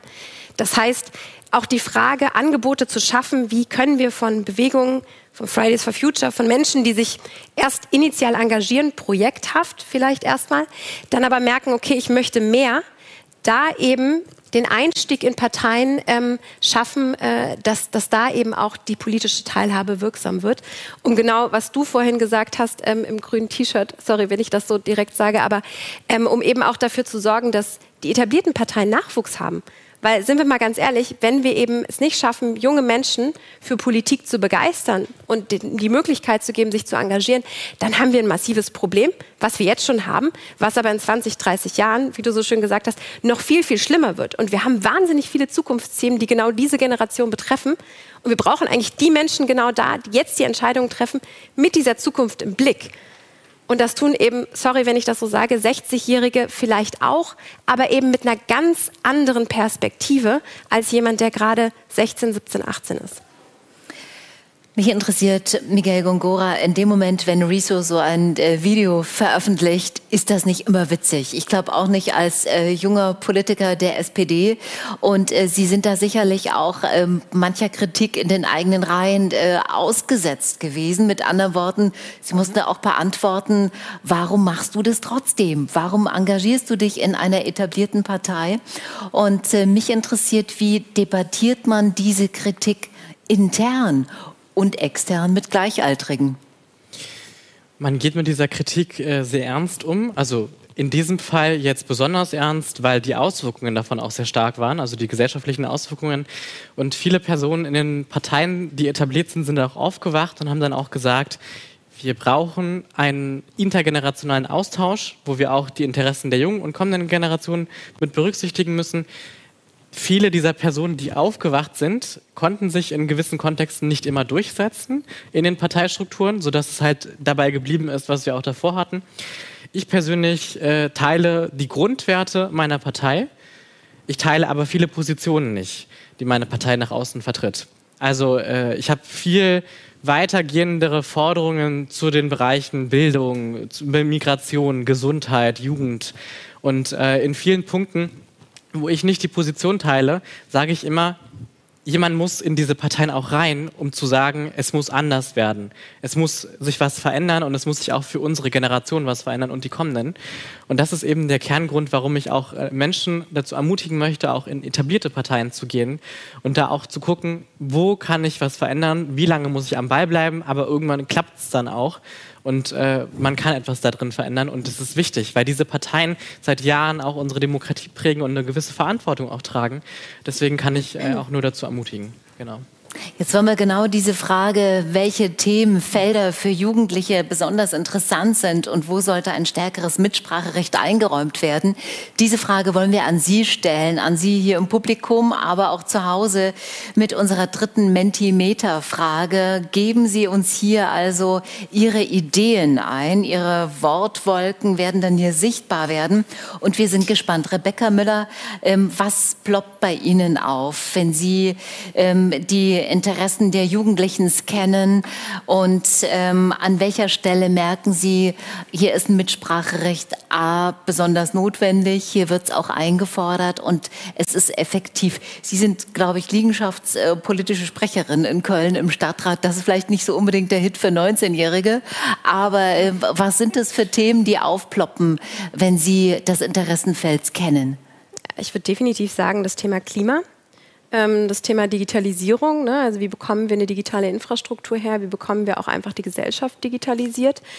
Ähm, das sind weitere Zukunftsthemen wie das Thema Bildung. Wir wissen, ne, das haben wir heute, glaube ich, zu Genüge diskutiert, wenn wir nicht bei der Bildung ansetzen, dann ist alles Weitere nur noch viel, viel teurer, weil wir brauchen eben ähm, eine demokratische Gesellschaft und das fängt bei der Bildung an. Ich glaube, ähm, und auch ich würde auch weitergehen. Ich habe auch das Gefühl, dass jugendliche Menschen ähm, sich sehr intensiv äh, auch mit der Zukunft einfach auseinandersetzen. Ne? Wie, wie sieht meine Lebensrealität in 15, 20, 30 Jahren aus? Kann ich meine Familie gründen? Ähm, ist die finanziell irgendwie stabil sozusagen mein, die Gesellschaft, so dass sich das eben machbar ähm, für mich überhaupt äh, abbildet. Und ich glaube, dass eben auch ein großes Zukunftsthema da Europa ist. Ähm, also ne, gerade der Krieg in der Ukraine zeigt uns, wir sind als demokratisches Gebilde Europa eben nicht ohne, ähm, also wir müssen uns irgendwo wehren und wir müssen die demokratischen Werte, die wir haben in Europa, die müssen wir auch irgendwo verteidigen, weil sie sind eben nicht selbstverständlich. Und ich glaube, da setzen sich eben viele junge Menschen auch mit auseinander und fordern da Antworten äh, aus der Politik. Miguel Gongora, mich würde interessieren, wir haben gerade über das verpflichtende Jahr gesprochen und da sagen Sie unisono Daumen eher runter. Es gibt andere Beispiele, auch äh, zum Beispiel von Carsten Schneider, der sagt, gibt doch jedem jungen Menschen, wenn er 18 wird, ein Budget an die Hand. Ich glaube, 20.000 waren das. Und lass ihn mal damit machen. So eine Form von Startkapital. Auch bedingungsloses Grundeinkommen, darüber haben wir schon geredet. Also gibt es Dinge, die Sie schlichtweg begeistern, wo Sie sagen, sagen, das wäre doch jetzt mal eine gute Idee? Ich finde diesen, diesen Ansatz zum Beispiel sehr interessant, weil es äh, eine ganz andere Barriere aufmacht. Also viele Kinder und Jugendliche wollen auch Projekte starten oder haben einen Ansatz für ihr Leben, wo sie Geld brauchen, wo sie eher weniger an Geld kommen und das dann auch Türen öffnet, so eine Möglichkeit zu entfalten. Äh, wichtig ist dabei aber auch, dass man den Umgang mit Finanzen vorher lernt, bevor man zum Beispiel über so ein Instrument spricht. Deswegen ist es auch wichtig, die gesellschaftliche Bildung an den Schulen zu stärken, um über mehr solcher Formate und Ideen zu sprechen. Das ist, glaube ich, die Grundlage. Ich glaube, man kann mich sehr schnell für solche Sachen begeistern, aber dafür äh, begeistert mich man, äh, man mich umso mehr, wenn es dafür auch die gesellschaftliche Grundlage durch Bildung in den Schulen gibt davor. Genau. Ich schaue jetzt gerade, ob wir schon irgendwas bekommen haben aus unserem Mentimeter. Ähm, besondere Themenfelder. Ich sehe noch nichts hier eingeblendet. Vielleicht noch mal eine Frage an Sie beide. Ähm, die Dinge gut zu verbalisieren und auch ein Veränderungsbewusstsein zu entwickeln, dafür auch Menschen zu motivieren, Mitstreiter zu gewinnen, das sind schon mal alles wesentliche Schritte. Dann aber dabei zu bleiben und auch wirklich Durststrecken zu überwinden, praktische Politik zu machen, auch in einem Stadtparlament. Es ist ein zähes Geschäft. Wie behalten Sie die Motivation? Was stärkt Ihnen auch den Rücken für diese andere Art des Politikmachens? Mögen Sie beginnen, Rebecca Müller. Das Team. Also ich kann, ich kann sagen, definitiv die Menschen, mit denen ich das gemeinsam mache und äh, das absolute Bewusstsein, dass ich das halt nicht alleine mache. Ähm, und ich glaube, wenn ich da als Einzelkämpferin unterwegs wäre, dann würde das, äh, also dann hätte das so lange auch überhaupt nicht funktioniert. Ich habe das gemerkt. Ähm, ich war Spitzenkandidatin für den Bundestagswahlkampf und ähm, hatte das Glück, dass ich zwei ehrenamtliche Kollegen hatte, die gesagt haben so, hey, ne, ich, ich unterstütze dich und ich unterstütze dich in deiner Kampagne und die sozusagen ihre persönliche politische Laufbahn zurückgestellt haben und das gemacht haben.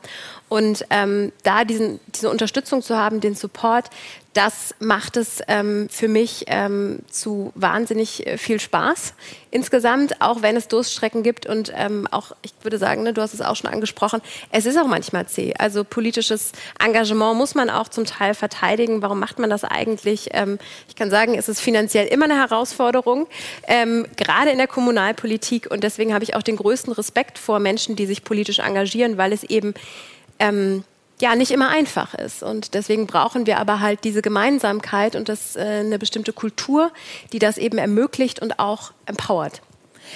Es ist vor allem nicht ähm, einfach, wenn man unter einer gewissen Hürde drunter bleibt und man wird als Partei nicht finanziert, beziehungsweise man lebt von Spenden, von Zuwendungen, von Menschen, die sagen, wir finden euch gut, wir finden die Art, wie ihr Politik macht, gut, glauben an euch und finanzieren euch dann auch.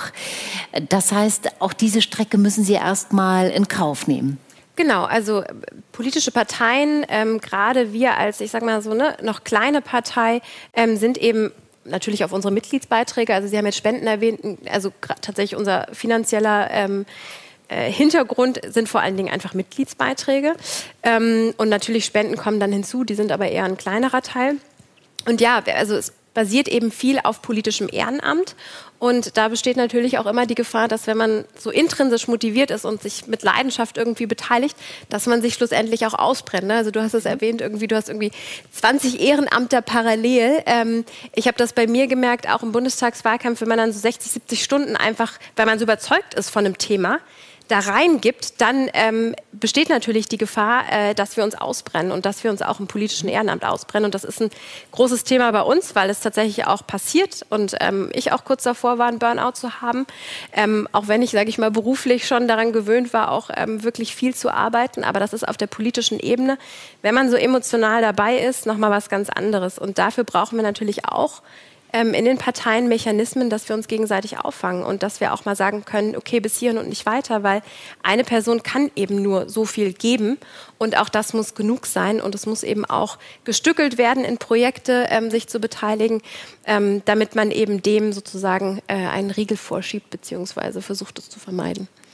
Jetzt haben wir die ersten Antworten aus dem Publikum. Also es geht um Themenfelder und ähm, uns erreicht äh, Folgendes bei also Themenfelder alles, was äh, sie momentan, also die Jugendlichen und in Zukunft betrifft. Jetzt gucken wir weiter. Was sagt uns äh, das nächste Feld? Und in der Tat ist es, glaube ich, jetzt das einzige, aber es kann auch sein. Moment. Ähm, Wofür interessiert sich die Jugend? Ich glaube, wir haben hier ein, ein technisches Problem. Sie sehen das wahrscheinlich besser am, am Monitor. Ich probiere das gleich nochmal. Ähm, Miguel Gongora, mich interessiert, an welcher Stelle finden Sie zu viele Hürden für das, was Sie machen wollen? Und äh, kommen bei Ihnen auch manchmal Zweifel auf, sodass Sie sagen, ähm, irgendwie ist die Zeit für Freunde knapp. Ins Kino würde ich auch gerne mal wieder gehen. Urlaub war lange her. Mhm. Aber ich muss das alles hier auch mit einem gewissen Pflichtbewusstsein zu Ende bringen oder weiterbringen, sagen wir es mal so. An Ende wollen wir nicht denken, weiter. Ich denke, das ist äh, eine der ersten Fragen, die, denen man sich stellen sollte. Das ist eine Frage, der ich mich etwas später gestellt habe. Ich habe aber damals auch mit neun Jahren nicht im geringsten den Umfang an, an Zeitaufwand gehabt, den ich jetzt habe. Ähm, und tatsächlich ist es so, früher da, da musste man schon wirklich viel Atem haben, weil ich das Gefühl hatte, die Strukturen, in, die, in, denen ich mich befunden habe, haben sich auch immer weiter geöffnet, je länger man auch da war. Also von Stiftungen, von äh, Fraktionen, äh, von verschiedenen anderen Organisationen. Sie sind immer offener gewesen, weil sie gemerkt haben, da sind Jugendliche, die wollen was machen und die meinen das ernst. Das heißt, wir können es auch ernst meinen, weil, weil sie das Vertrauen daran hatten, dass sie mal was probieren können und es auch funktionieren kann. Diesen Vertrauensvorschuss sollten sie eigentlich auch so schon geben. Der fehlt nämlich sehr häufig. Aber bis sie diesen Vertrauensvorschuss geben, und manchmal geben sie den nämlich auch erst, wenn man etwas älter wirkt, ich kann nur, ich kann nur sagen, seitdem ich diesen Bart trage, ich kann es wirklich nur sagen, werde ich deutlich ernster genommen in so vielen Orten durch Erwachsene. Und es macht einen gewaltigen Unterschied, weil man auch älter geschätzt wird. Und das finde ich ist auch so eine Barriere, die abgebaut werden muss, ganz dringend, weil die Inhalte sind die gleichen. Da hat sich nichts dran geändert. Also natürlich im Laufe der Zeit immer mehr und sicher auch besser, aber die Person ist die gleiche. Und ähm, ich glaube, die Motivation kann man nur aufrechterhalten, wenn man, wenn man sich bewusst ist, was das Ziel ist. Und wenn man immer eine Tür hat, die offen ist, wo man merkt, da gibt es einen Vertrauensvorschuss oder da gibt es Vertrauen dafür, für das, was ich tue und Unterstützung.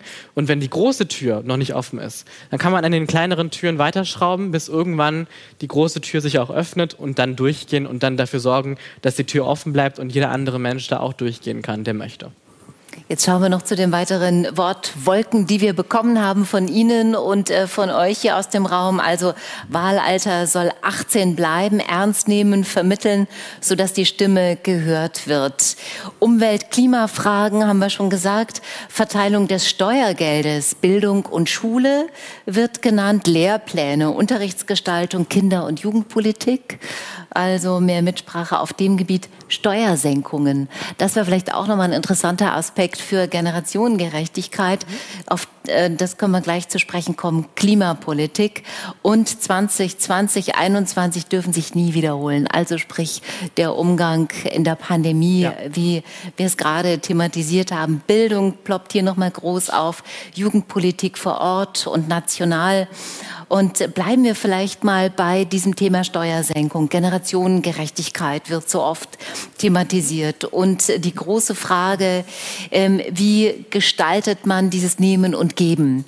Und viele Menschen, gerade Ältere, machen sich Sorgen, auch aufgrund einer hohen Inflation, gestiegener Kosten und so weiter. Aber Studierende machen sich auch Sorgen und sagen, hoppla, unsere Gruppe wird vielleicht auch unter Armutsspezifik äh, oftmals unterschätzt. Und das ist auch eine Gruppe, die sichtbarer geworden ist. Wie tarieren wir diese Generationengerechtigkeit besser aus? Zum einen in der Praxis des Topfes, der gefüllt ist und gefüllt wird, aber auch verteilt werden muss. Und zum anderen auch im politischen Tun. Wenn Sie sagen, Ihr Sparing-Partner äh, im Kölner Parlament ist irgendwie fast 70, mit dem Sie über Liegenschaften debattieren, dann heißt das, äh, in diesem Alter praktische Politik zu machen, Verantwortung zu übernehmen, aktiv zu sein. Also wie packen wir beides gut zusammen? Wer mag beginnen? Ich glaube, es waren jetzt ähm, viele Punkte, die Sie angesprochen haben. Also ich würde mal anfangen mit äh, Generationengerechtigkeit. Ich glaube, und den Punkt hattest du ja eben auch schon angebracht, wenn wir nicht heute bestimmte Investitionen in eine Klimagerechtigkeit, in eine Bildungspolitik tätigen, dann kommt uns das eher früher als später viel, viel teurer zu stehen. Das heißt, ich ähm, muss ehrlich sagen, wenn es jetzt darum geht, über Steuersenkungen zu sprechen, habe ich ziemlich große Bauchschmerzen, weil das sehe ich gerade nicht. Das sehe ich wirtschaftlich nicht und ich sehe auch nicht, es sei denn, es gibt ganz konkrete Projekte, die dafür finanziert werden in diesen Bereichen, dass es möglich ist. Ähm, und ich würde eher tendenziell dazu sagen, ähm, dass wir ähm, gerade die unteren und mittleren Einkommen entlasten müssen. Da ist sowas wie äh, der Tankrabatt absolutes falsche Signal, sondern es muss viel zielgerichteter erfolgen. Ähm, dass Investitionen in beispielsweise die Bahn getätigt werden. Ich bin ehrlicherweise auch, ne, ich finde das 9-Euro-Ticket super für viele. Nichtsdestotrotz glaube ich, dass das Geld, was dort jetzt investiert wird, viel besser in gemeinsame Investitionen in die Bahninfrastruktur schlechthin dort äh, investiert worden wäre, ähm, das wäre besser aufgehoben. Ähm, also ich glaube, wirklich einfach langfristig denken und dann die Gelder entsprechend verteilen und vor allen Dingen in die großen Zukunftsfelder. Einmal gibt es da die großen Zukunftsfragen, also von Rentenpolitik, von Klima, äh, Klimagerechtigkeit äh, vom Gesundheitswesen und, und, und. Auf der anderen Seite gibt es für mich aber auch, und das ist der Beginn für generationengerechte Politik, einmal, dass man mit Kindern und Jugendlichen ins Gespräch kommt und ihre Interessen in der Politik berücksichtigt. Auf der anderen Seite, dass man sicherstellt, äh, dass der Planet mit seinen Ressourcen auch für die kommenden Generationen weiterhin zur Verfügung stehen wird, in dem Luxus, den wir leben, genauso auch für später. Und dann halt eben, wie wir schauen können, diese diese großen Fragen zu klären mit den Kindern und Jugendlichen gemeinsam, weil das ist auch etwas, was häufig fehlt. Wenn man über generationengerechte Politik spricht, spricht man meistens nur unter Erwachsenen darüber und leider nicht mit der betreffenden Zielgruppe, die es eben auch, äh, wo es auch viel Aufklärung noch braucht, um das Thema wirklich so präsent zu machen, wie es sein sollte. Ähm, genau. Mit anderen Worten, ähm, es gibt eine Menge Ideen, sie umzusetzen, Mitstreiter zu gewinnen und auch ähm, dafür zu sorgen, dass diese Ideen irgendwann Gesetze werden, Initiativen werden und letzten Endes Rahmenbedingungen für eine Gesellschaft, das ist eine Sache, die ausgehandelt werden muss, nicht nur zwischen den Generationen, auch zwischen sehr verschiedenen Interessengruppen. Mich würde interessieren, Rebecca Müller, Sie haben ja circa ähm, 4000 Mitglieder, glaube ich, in ganz Deutschland. Wenn Sie jetzt Politik machen, regional und wenn man auch hört, in den Niederlanden, dort eben äh, auch äh, im, äh, im Landesparlament, hier sind sie vielleicht für viele noch weniger bekannt. Das könnte sich aber ändern. Wie schaffen Sie es, gehört zu werden, Mitstreiter zu finden? Oder sind doch viele, sagen wir mal, begeistert und sagen, ähm, ja, ich möchte Mitglied werden oder ja, ich fördere euch auch gerne oder ja, Rebecca Müller, ich finde super, was du machst, aber ähm, ich möchte keine aktive Politik machen. Also wie gewinnen Sie Mitstreiter? Wie machen Sie anderen Lust auf Politik? Wie kommen wir raus auch aus dieser Verdrossenheitsschleife? Und ähm, was machen Sie da vielleicht auch anders, vielleicht auch besser? Oder ist letzten Endes der Grad der Ablehnung draußen doch größer, als Sie erwartet hätten? Also ich würde sagen, mit vielen Menschen, mit denen ich spreche, und dazu muss ich so ein bisschen ausholen, also Volt ist ja eine Europa, also eine paneuropäische Partei und Bewegung. Das heißt, uns gibt es mit dem gleichen Grundsatzprogramm in allen europäischen Ländern, auch über die EU hinaus. Und wir sagen, unsere Vision ist die Europäische Republik. Das heißt im Endeffekt ein Staatenverbund, der eben ganz konkret die großen Zukunftsfragen angehen kann, wie Klima, wie auch die Pandemie sicherlich, aber auch der Krieg in der Ukraine, weil das eben alles Themen sind, die nicht an den nationalen Grenzen halt machen, sondern eben auch gemeinschaftliche Lösungen brauchen. Und wenn ich sozusagen das erstmal erklärt habe, dann sagen die meisten eigentlich, ja, sehe ich, ist aber eine Riesenherausforderung. Und dann sage ich, na gut, aber nur weil es eine Riesenherausforderung ist und ich persönlich darin eben die einzige Lösung sehe, wie wir in die Zukunft gehen können, nämlich mit einem starken Europa, was aber auch eben Raum fürs Lokale gibt, ähm, dann, dann müssen wir es jetzt angehen. Also wir haben eigentlich keine Zeit mehr, die wir verlieren können. Und wir müssen jetzt die Weichen stellen, die EU reformieren und da wirklich ansetzen. Und das können wir eben meines Erachtens nur über eine gesamteuropäische Partei, weil momentan machen die großen Klimafragen, die auch auf der europäischen Ebene diskutiert werden und entschieden werden, werden vor allen Dingen durch nationale Interessen bedingt und ausgehandelt. Das heißt, es gibt immer ein Gegeneinander der nationalen Interessen über die Kommission vor allen Dingen. Und das Parlament braucht beispielsweise viel stärkere Rechte, damit die Vertreterinnen und Vertreter auf der europäischen Ebene, die wirklich von der Bevölkerung in Europa gewählt sind, auch ihr Stimmrecht, sozusagen ihre politische Legitimation ausüben können. Und ähm, da gehen wir halt hin und sagen, es braucht eben auch europäische Parteien, die das gesamteuropäische Interesse und die Bevölkerung sozusagen das Beste für Europa im Blick haben und nicht nur nationale Interessen. Und da sagen viele, ja, finde ich gut, aber ihr seid ja noch nicht groß genug. Dann sagen wir, ja, gucken wir mal, ne, das haben Sie ja auch erwähnt, in den Niederlanden sitzen wir im nationalen Parlament, in Bulgarien übrigens auch. Wir haben aktuell einen Vertreter und wir sind nicht hier, um jetzt in der nächsten Legislaturperiode den großen Sieg zu feiern, weil man ändert eben die leider deutsche Politik nicht über Nacht, sondern wir sind wirklich hier, um zu bleiben. Und ähm, wir arbeiten uns langsam vor von der lokalen Ebene, kommunale Ebene. Da haben wir große Erfolge. Ähm, wie gesagt, in Köln sitzen wir, in Frankfurt sitzen wir im Parlament ähm, ähm und in Münster und Bonn auch beispielsweise. Und das sind für uns eben Ansatzpunkte zu sagen, wir machen hier eine neue Politik, wir zeigen hier, dass wir es ernst meinen und wir setzen auch ganz konkret Sachen um und das sehen wir auch in den Wahlergebnissen. Und ähm, man muss dazu sagen, ähm, ich würde mir wünschen, dass es anders ist, aber tatsächlich, dass Wahlen immer ein guter Punkt sind, um mit den Menschen auf der Straße politisch ins Gespräch zu kommen, weil die Menschen dann offen sind für politische Debatten, stärker als jetzt außerhalb des Wahlkampfes. Und wenn wir außerhalb des Wahlkampfes sind, dann versuchen wir uns eben zu engagieren, wie über Themen wie Europe Cares, was ich vorhin erwähnt habe, also den Bewegungscharakter zu stärken und zu sagen, wie können wir uns auf der lokalen Ebene engagieren, wie können wir hier ähm, für soziale Projekte eintreten, wie können wir uns auch mit der lokalen Bevölkerung vernetzen, um da eben Ansatzpunkte zu geben, sich zu beteiligen.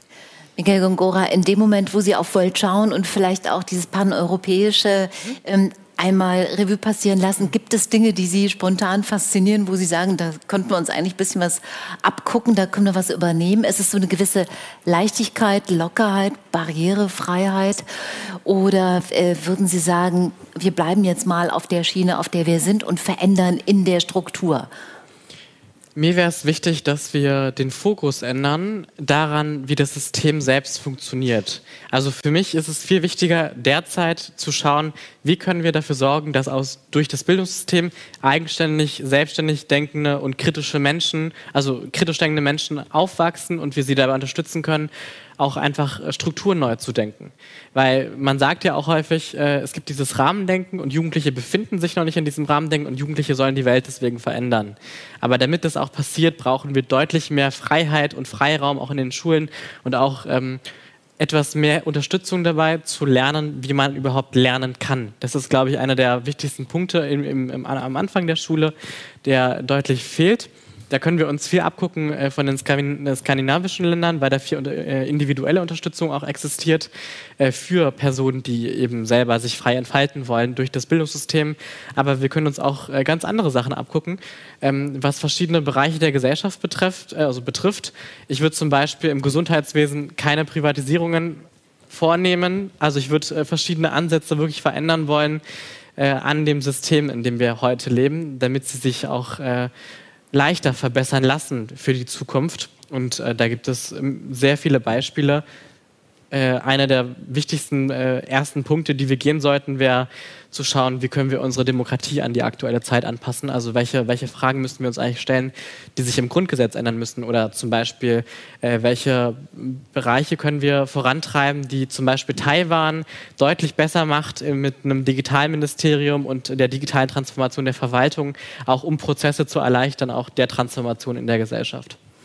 Also Dinge schneller auf den Weg bringen, die Veränderung, die Transformation ernst nehmen und ähm, auch wirklich äh, offen zu sein, viel mehr Jugendlichen Gehör verschaffen, sie einbeziehen, ernst zu nehmen, als Bearing-Partner zur Verfügung zu stehen, aber auch zu akzeptieren für andere.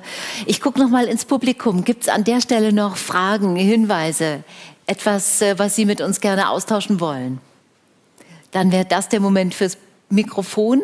Ich sehe keine Wortmeldung. Ist das korrekt? Ja, ich glaube schon. Dann wäre das der Moment äh, für den Blick auf die Uhr und auch für unsere Schlussrunde. Rebecca Müller, was wünschen Sie sich, äh, sagen wir mal, gesellschaftlich, um die Demokratie in der Mitte zu stärken, die Ränder nicht weiter ausdriften, ausfranzen zu lassen, Politik und damit auch Jugendlichen mehr Mut zu machen an politischer Beteiligung. Was wäre Ihr Plädoyer? beim Bildungssystem ansetzen und da ganz massiv investieren ähm, in wirklich individuelle Bildung, politische Teilhabe. Das fängt dort an, dann geht es weiter über politische Parteien, die eben auch wirklich Kinder, Jugendliche, junge Erwachsene stärker ernst nehmen müssen und dort eben Beteiligungsformate schaffen. Und dann haben wir, glaube ich, zwei wichtige Schritte für politische Teilhabe ähm, geschaffen. Und ich glaube, der letzte Punkt ist wirklich also ernst nehmen. Ein Dialog auf Augenhöhe ist notwendig und nur wenn die Politik wirklich die Belange der Kinder, Jugendlichen und jungen Erwachsenen ernst nimmt, dann kommen wir hier weiter. Miguel Gongora, Barrierefreiheit, darüber wollten wir auch noch sprechen, also allen Zugang zu schaffen, egal ähm, was sie brauchen, um dabei zu sein. Menschen, die äh, vielleicht auch ein Handicap haben. Mhm. Da haben wir, das haben wir noch gar nicht thematisiert, aber auch das ist äh, Ihnen wichtig, ist anderen wichtig. Ähm, Ihr Schlusswort für dieses Podium und für mehr Teilhabe, mehr Mitbestimmung für Jugendliche. Demokratische Teilhabe muss darauf basieren, dass das Gefühl von Selbstwirksamkeit entfaltet werden kann. Damit Inklusion gewährleistet werden kann, brauchen wir Formate, die so niedrigschwellig wie möglich sind, vor allem für Kinder und Jugendliche, die einfach zu verstehen sind, die mit sehr viel Bildung begleitet werden und die auch auf die Infrastruktur setzen, um Diversität zu gewährleisten für alle Menschen, die zu marginalisierten Gruppen gehören, die es schwieriger haben, demokratische Teilhabe zu leben. Das beginnt allein zum Beispiel, wir erweitern im Kinder- und Jugendparlament Charlottenburg-Wimmersdorf unser Format auch für Kinder und Jugendliche mit Fluchterfahrung zum Beispiel. Also wir wollen eine Infrastruktur schaffen, die so attraktiv ist, dass man auch sieht, ich kann auch da, wenn ich in einem Land ankomme und gerade geflüchtet bin, Selbstwirksamkeit entfalten. Es ist so niedrigschwellig und so einfach zu verstehen, dass ich mich nicht anstrengen muss, um mich zu beteiligen, sondern dass die Strukturen und der Vertrauensvorschuss gegeben sind. Und ich kann nur an jeden Politiker appellieren und jede Person, die in irgendeiner Entscheidungsposition steht oder Machtposition steht, dass es wichtig ist, dafür zu sorgen, dass dieser Dialog auf Augenhöhe vor allem mit Kindern und Jugendlichen den Adultismus in der Gesellschaft abbaut. Ich kann auch auf jeden Fall Erwachsenen empfehlen, sich äh, kritisch mit Erwachsenensein zu beschäftigen, auch dieses Thema nochmal anzugehen, aber grundsätzlich auch, das gilt nämlich auch für alle anderen Bürger, also nicht nur für Kinder und Jugendliche, zu, sich selbst kritisch zu hinterfragen, was braucht unsere Demokratie, welche Anpassungen brauchen wir, damit es damals genau so eine Bewegung entstehen kann für Jugendliche oder von Jugendlichen für Jugendliche, wie damals auch zu Zeiten von Willy Brandt. Vielen Dank an Sie beide, auch an Sie fürs Hiersein, fürs Mitmachen, fürs Mitdiskutieren, auch an Sie zu Hause für das Mitmachen im Mentimeter in den Umfragen. Und ich wünsche Ihnen beiden, ob in Köln, für Volt, mit Volt, viel Energie, aber Miguel Gongora Ihnen auch ähm, alles Gute beim Umkrempeln vielleicht auch der Verwaltung mhm. und äh, viele andere Strukturen beim Mitmachen, Weitermachen, Weiterdenken der Politik in Ihrem Bereich. Herzlichen Dank, dass Sie heute da waren und damit verabschieden wir uns äh, aus Berlin. Vielen Dank fürs Mit dabei sein.